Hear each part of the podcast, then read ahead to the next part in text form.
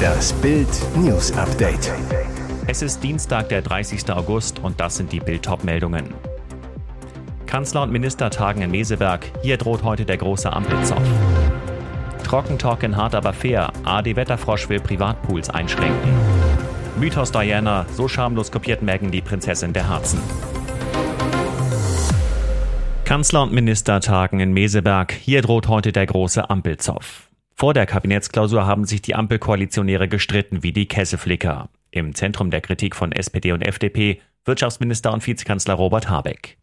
Die Genossen teilten wegen der umstrittenen Gasumlage in Richtung Habeck aus.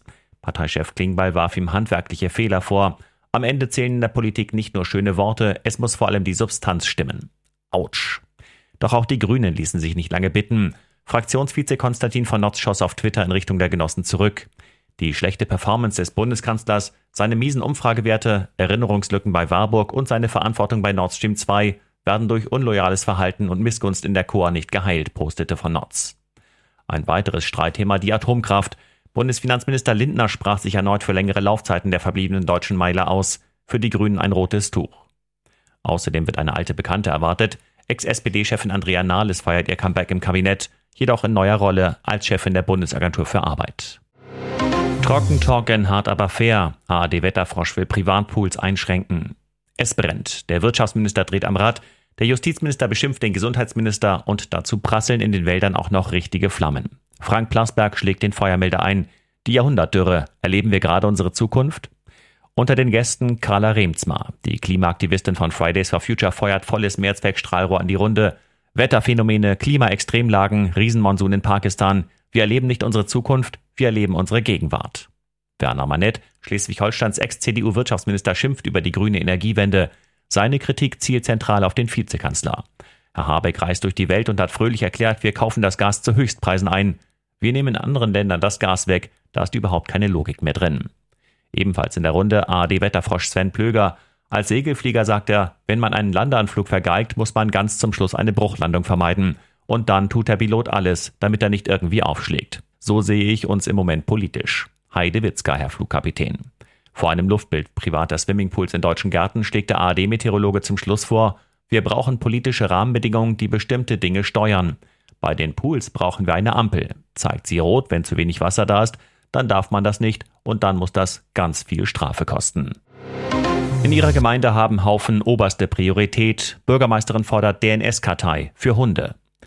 Wenn es etwas gibt, worüber Anne Horst so richtig stinkig wird, dann sind es Hundehaufen. In Parks, auf Spielplätzen, einfach achtlos liegen gelassen. Dagegen will die Bürgermeisterin von Weilerswist bei Bonn jetzt mit einer pfiffigen Idee vorgehen. CSI Hundehaufen. Um Sündern auf die Schliche zu kommen, will Horst wie in der US-Serie eine DNS-Datei anlegen. Jeder Hundebesitzer würde eine Speichelprobe seines Lieblings abgeben. Damit hätte man dessen genetischen Fingerabdruck. Scheißidee? Von wegen. In Südtirol gibt es das schon. Wenn Polizei und Ordnungsamt Hundekot aufsammeln, wird der durch die Kartei gejagt, der Übeltäter ausfindig gemacht und mit Bußgeldern von bis zu 55 Euro verwarnt. Weilers Wists Bürgermeisterin über ihr Motiv. Es gibt viele Beschwerden über diese Schweinerei. Ich greife das Thema auf, weil vor allem meine Mitarbeiter vom Bauhof betroffen sind. Deswegen will die Bürgermeisterin, dass die Landespolitik prüft, ob man für die DNS-Datei eine Rechtsgrundlage schaffen kann.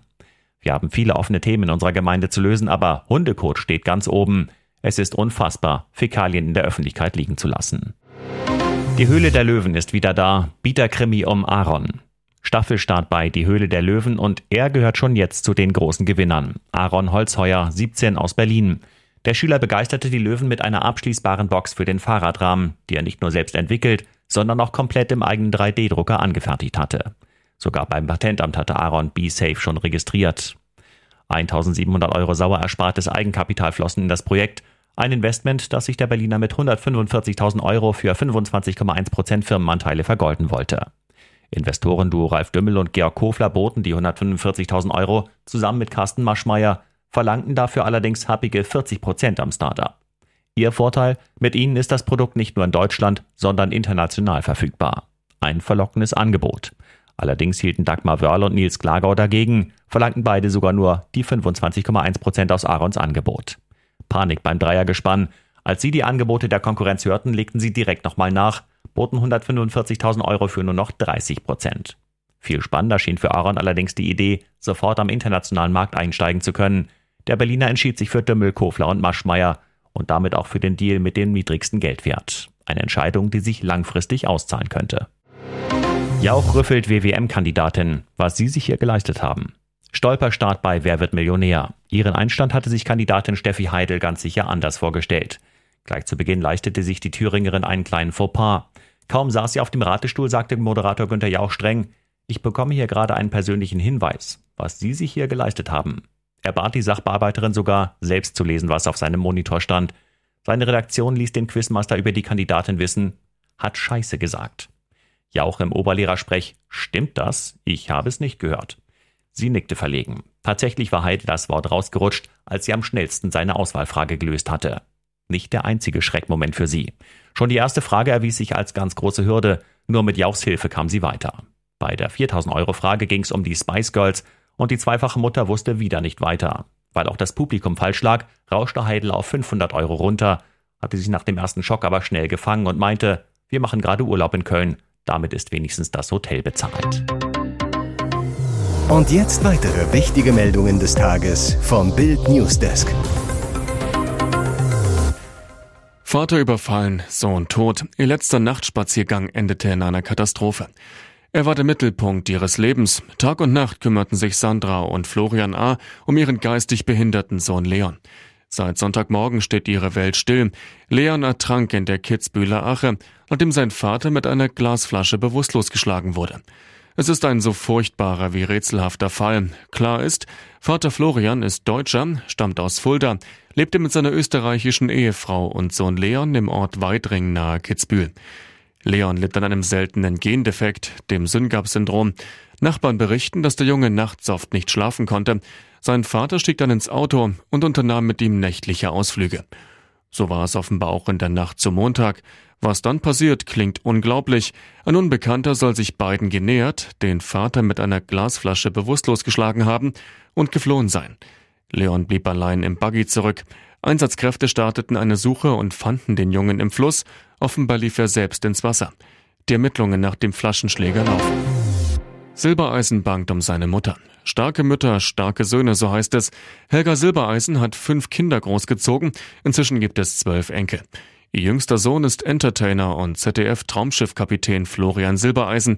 Beide verbindet ein enges, liebevolles Band. Helga Silbereisen sitzt in fast jeder Live-Show ihres Sohnes im Publikum vor 25 Jahren schenkte sie ihrem Flo einen silbernen Ring als Talisman, den er nur zum Duschen ablegte. Jetzt der Schock. Florians Mutter erlitt einen schweren Schlaganfall, liegt auf der Intensivstation, wird rund um die Uhr überwacht. Das erfuhr Bild exklusiv aus dem engsten Umfeld. Florian wurde von seinen Geschwistern angerufen, er brach sofort seinen Urlaub ab, eilte zu seiner Mutter. Bild erfährt, die Familie macht sich große Sorgen, ist abwechselnd bei Helga Silbereisen in einer Münchner Klinik. Besuche sind am Tag nur für kurze Zeit erlaubt. Ein erster Hoffnungsschimmer, Flo's Mutter ist inzwischen stabil, aber die dauerhaften Folgen des Schlaganfalls sind noch nicht absehbar, erfährt Bild.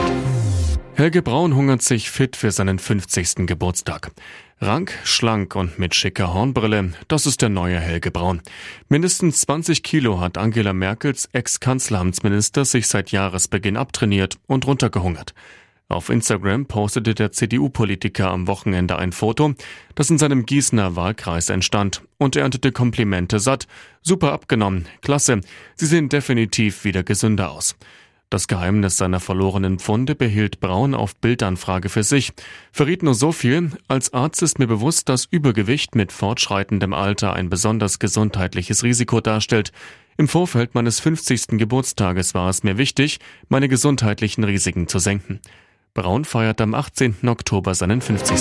So schamlos kopiert Meghan die Prinzessin der Herzen.